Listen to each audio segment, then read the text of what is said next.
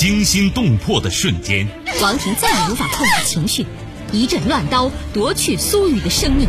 悬念迭出的世界，彻底绝望的他跳起来，把杨丽推倒床上，随手抓过一根鞋带缠在她脖子上，用力勒紧。走，你还走吗？人性善恶，爱恨情仇。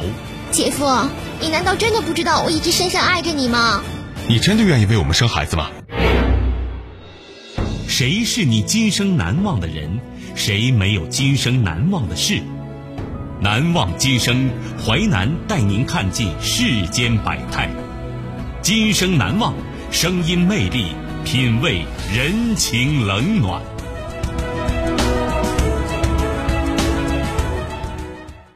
欢迎您收听《今生难忘》，我是淮南。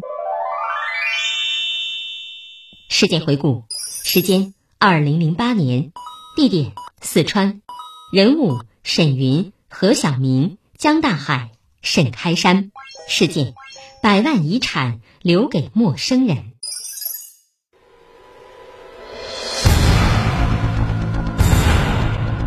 一个神秘女子独自租住在四川一座小岛上，她得绝症去世后，竟然给全体岛民们留下了一份百万遗产。他为何把所有的财产留给一群陌生人？百万遗产留给陌生人。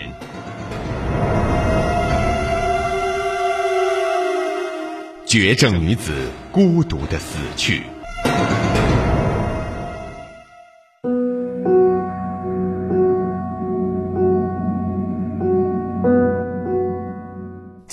地有一座被芙蓉溪、涪江和安昌江环绕的小岛，春天一到。这里遍地桃花盛开，一栋栋楼房掩映在桃花丛中，仿佛金庸作品《射雕英雄传》中的那座美丽的桃花岛。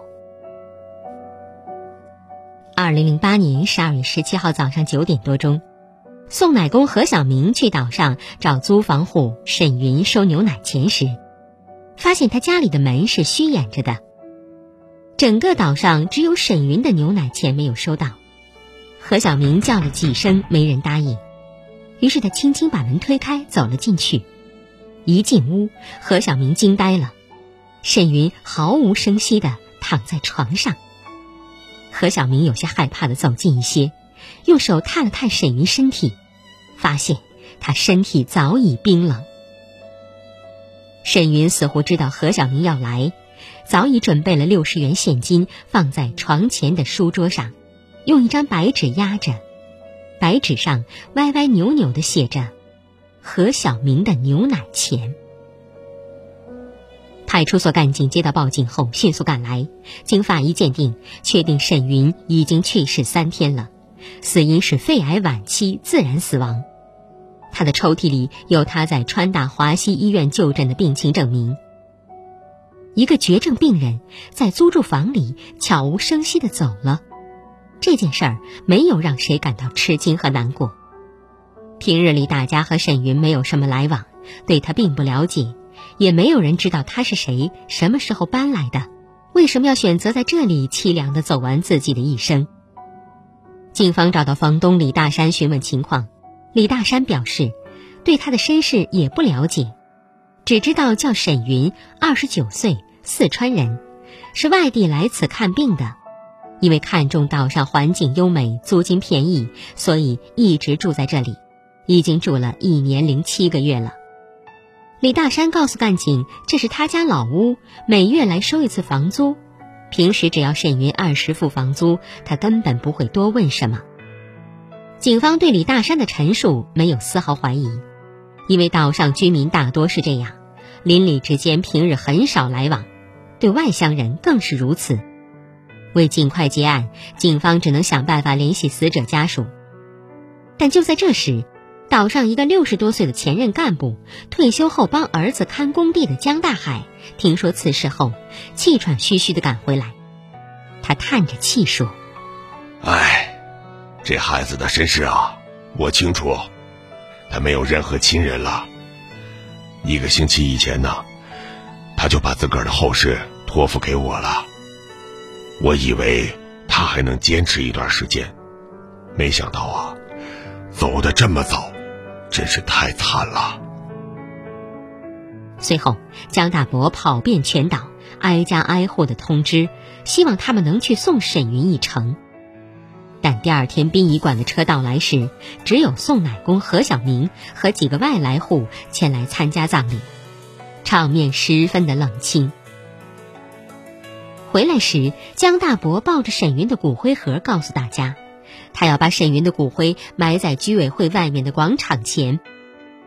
这江老头啊，真是疯了，为一个死了的外地人忙活，还要把他骨灰葬在广场前，这太过分了。岛民们对江大伯的决定表示不理解和抗议。其实，这座开满桃花的小岛，自然条件非常优越，离市区交通也很便利，但迟迟得不到开发。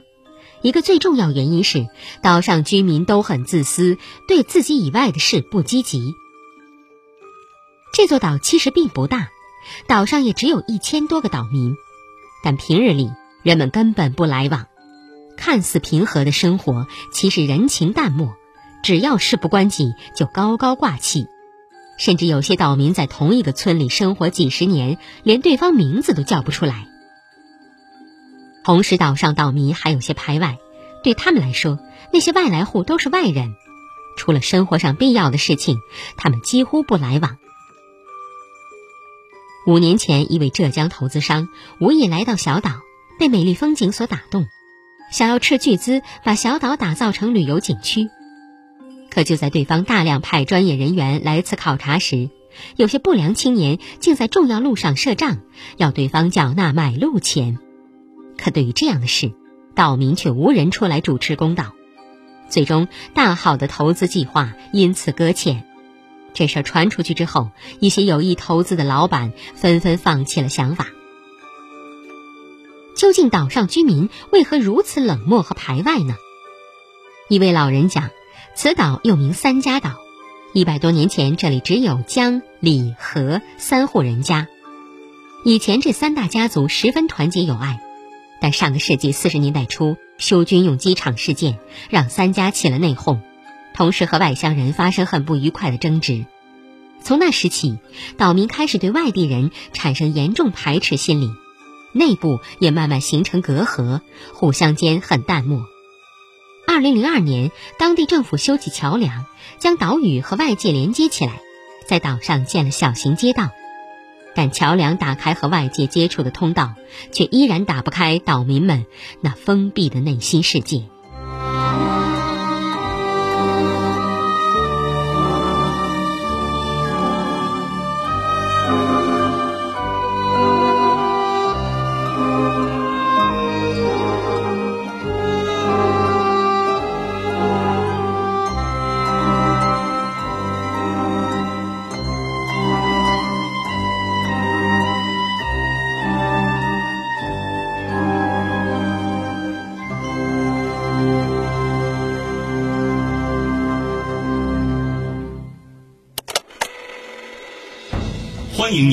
续收听《今生难忘》，淮南带您看尽世间百态，声音魅力，品味人情冷暖。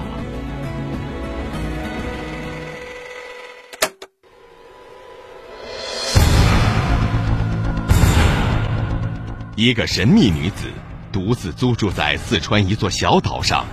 他得绝症去世后，竟然给全体岛民们留下了一份百万遗产。他为何把所有的财产留给一群陌生人？百万遗产留给陌生人。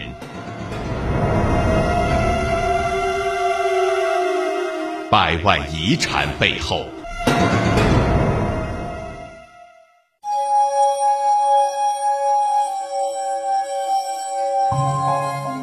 二零零八年十二月二十八号，在现任主任要求下，岛民们纷纷来到居委会前的广场上开会。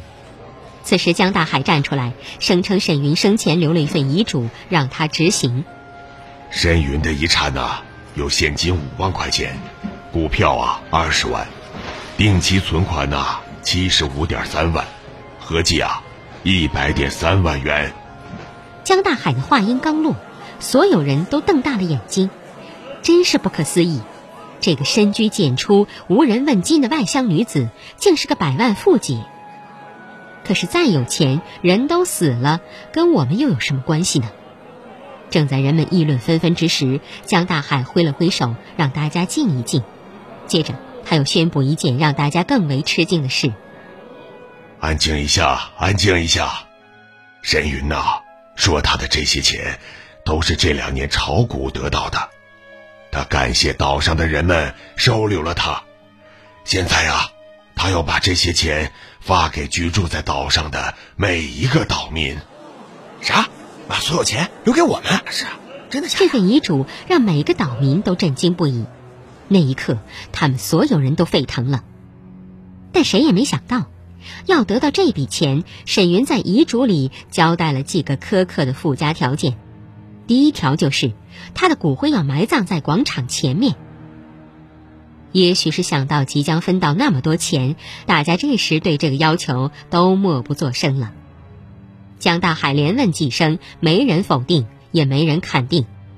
见状，江大海说。我想，没人会去掀翻我的房子了吧？这事儿啊，就这么定了。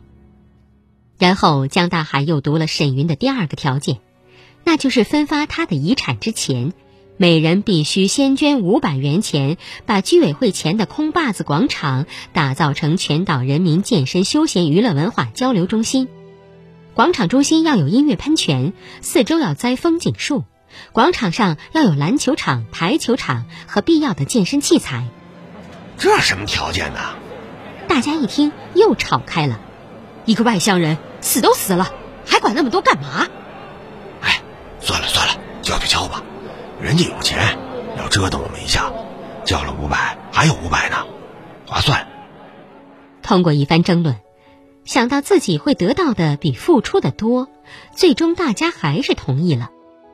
可紧接着后面的附加条件，没人能沉住气了。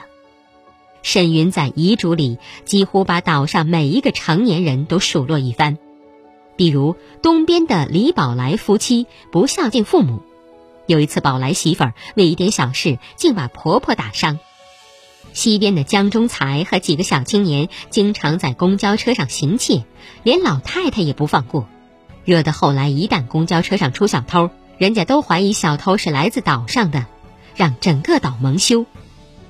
还有超市老板何伟把劣质散装酱油装起来冒充好酱油。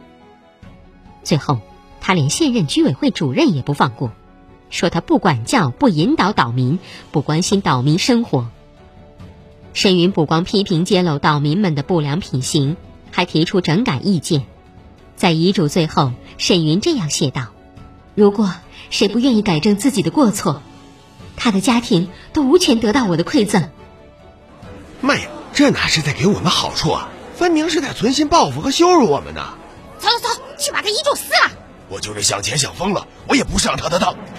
人群一下炸开了锅，沸腾起来，喊声不绝，骂声不断。江大海连连招手，示意大家安静下来，但没人肯听。他只好爬到桌面上，举起椅子摔在地上，人们这才静下来。他有些悲悯地看着大家，问道：“人家一个外地人，凭什么跟你们过不去啊？啊？他说的难道不是事实吗？他用钱来买走你们的过错。如果你们不愿意，我就只有把这笔钱捐给政府。都说我胳膊肘往外拐，你们你们知道他的身世吗？”在人们窃窃私语声中，江大海用缓缓的语气讲了起来：“这孩子命苦啊，我们都对不起他。”原来沈云来自巴中，巴中是全国有名的贫困地区。沈云十三岁时，他母亲外出打工，再也没回来。父亲沈开山带着他边打工边寻母，辗转来到这里。随时间推移，沈开山用自己的手艺在建筑工地上辛苦工作，几年下来存积了几万元钱。一九九九年一月，沈开山认识在工地上包工的江大海儿子江林。江林告诉沈开山，他们村可以办理增迁户口，只用缴纳一万五千元，就可以享受本地人同等待遇，有宅基地和自留地分。小岛离市区不远，将来肯定能有好的发展。如果沈开山将户口转到这里，再建一座房子，那时就可以成为城市居民了，日子应该比现在好过。经过一番实地考察，沈开山对岛上环境十分满意，于是找到当时是村长的江大海帮忙。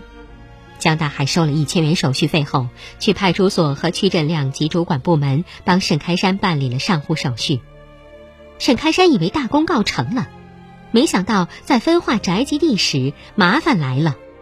原来岛上岛民很排外，不希望外乡人来岛上定居，于是想方设法要赶走沈开山。有人起哄说沈开山手续办的有问题，他迁入没有经过全村群众同意，不能算数。于是江大海想出个折中办法，让沈开山拿个本子找全村人签字，每签一个名给五元钱。为此，沈开山多给五千多元。随后，沈开山开始修建房子，可等他刚把第一层墙砌好，又被岛民拦住了，要求沈开山给管理费、道路设施费、土地补偿费、青苗费，合计三万元。沈开山再也拿不出这些钱来，双方为此发生争执，发展成打架事件。警方赶到，才抑制住事态发展。肇事者受到法律制裁，可岛上岛民仍不愿就此罢休，他们要求沈开山做出经济补偿，才可以继续建房。几番折腾下来，沈开山已经没有精力继续盖房了，盖房的事儿就搁置下来。沈开山再回到市区打工，他盖了一半的房子就这样放在岛上，一个月时间不到，工地沙石水泥就被人偷走了。两千年七月二十二号，当地发生水灾，沈开山赶去岛上查看他的烂尾房，悲剧发生了，本就摇摇欲坠的半成品房子因雨水浸泡，墙基不牢倒下来，活活砸死了沈开山。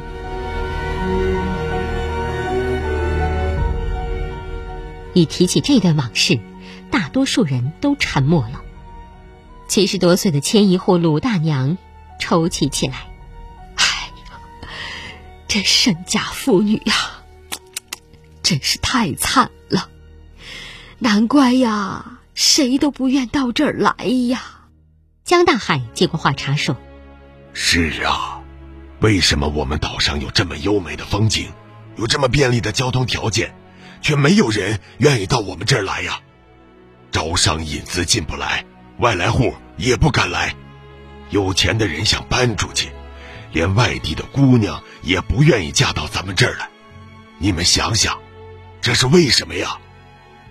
啊，原来这个女孩是因为恨我们呢，所以才会用钱来向我们泄愤。可那也是我们有错在先。人们又开始议论起来，到底要不要按沈云说的去做呢？有人说，他泄愤我们可以不追究，但没必要他让我们怎样生活就怎样生活。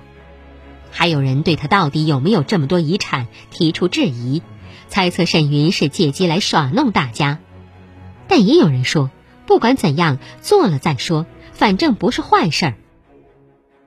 最后，居委会要求大家投票表决，大多数岛民投了赞成票，大家同意按沈云的遗嘱要求来做。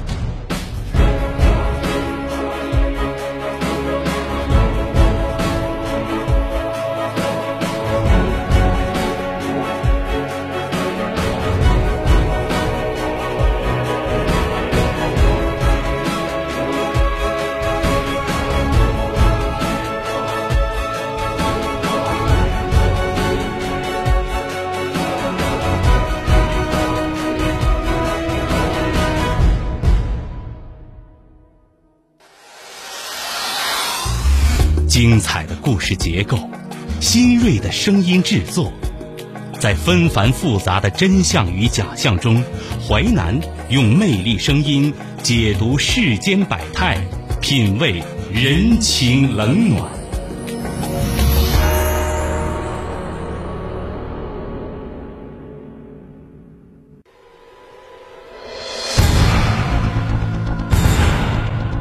一个神秘女子独自租住在四川一座小岛上。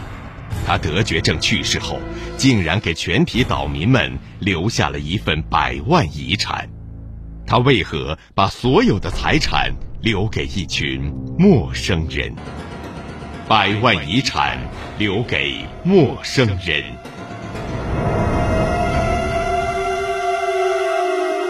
改变了桃花小岛。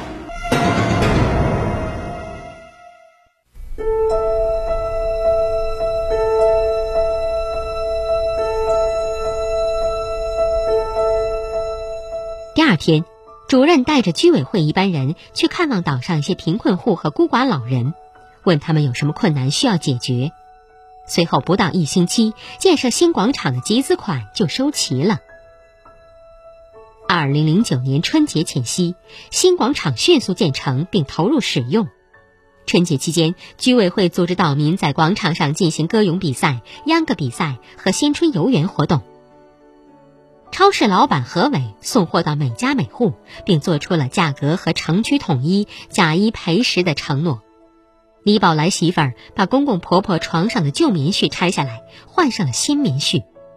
江中才等几个小青年虽然暂时没有找到工作，却在春运期间进城当了义务交通员。他们父母表示，一定要把孩子送到职业学校去学门技术，把他们培养成对社会有用的人。才短短一个多月，岛上民风发生翻天覆地的变化。为此，当地电视台还做了专题报道。趁着这股东风，二零零九年三月，小岛又举办了首届桃花节，当天就接待游客上万人。渐渐的，小岛的名声打出去了，几乎每个月都有开发商前来商讨开发事宜，一下子小岛上游人如织。此后很长一段时间，岛上的人都处在无比兴奋和快乐中。与人为善，给人温暖，原来是这么美好。大家都觉得这是认真履行沈云的遗嘱所带来的幸福。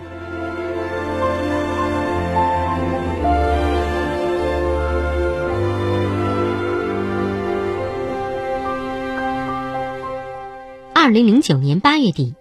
主任再次召集岛民到广场开会，会场上江大海说：“现在啊，把大家通知来，是想履行那份遗嘱的第一条，把沈云的骨灰盒啊埋葬在广场前面。我想大家就不会再有意见了吧？其实这段时间呢，好多人呐都找到我和主任说起这件事儿，但我觉得呀。”还是得和大伙商量一下才成啊！不用商量了，就这么办吧。江叔，不用商量了，就这么办吧。哎，对对对，就这么办吧。人们都高声喊起来。但是，你们就真的相信这个外乡女子有那么多钱给你们吗？假如她是欺骗你们的呢？江大海意味深长的看着大家。这，这不会吧？这是这这会吗？大家你看看我，我看看你，不知所措。江大海又说：“前些日子有人在我面前说过，沈云的遗嘱真是一份福音书，能不能继承他的财产呐都不重要了，用自己双手创造的财富，那才是最幸福的。大家认不认同这个观点呢？”很多人听了都不由自主点点头，表示认同。那好，我现在呀，开始宣读沈云的第二份遗嘱。亲爱的父老乡亲们，亲爱的父老乡亲们，请原谅我对你们的欺骗。我曾经非常憎恨你们，我来到这里，目的就是想要暗中摸清各家各户的情况，一一实施报复。但是。我却病了，我永远记得江大伯、宋乃公、何小明为我买过药，我在他们身上看到了这座岛的希望。人不能一辈子生活在仇恨中啊！我把此行目的告诉江大伯，当他知道我就是沈开善的女儿后，震惊不已，说这座岛再这样下去就完了。于是，一个用报复和捉弄的方式来改变这座岛的念头在我脑海里产生。愿大家都永远活在爱与被爱之中。那么，我死而无憾。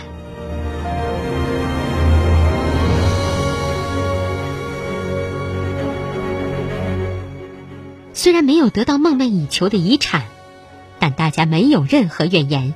短暂沉默之后，不知是谁带头鼓起掌来。很快，掌声响起一片。二零一零年一月，这座小岛的开发终于拉开帷幕。四川一家很大的集团公司想要将这座岛打造成西部一流的旅游度假中心，而岛民们。将过上更加幸福的生活。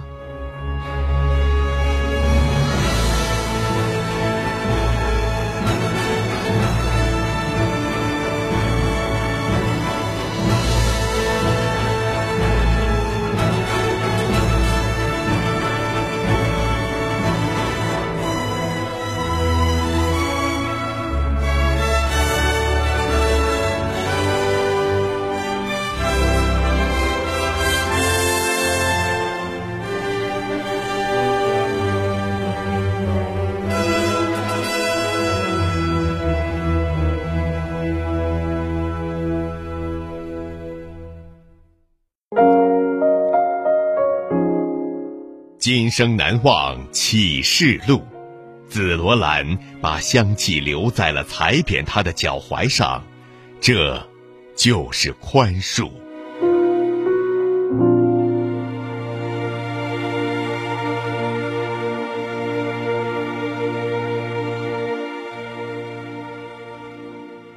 感谢你收听《今生难忘》，本节目编辑主持淮南，下期您将听到。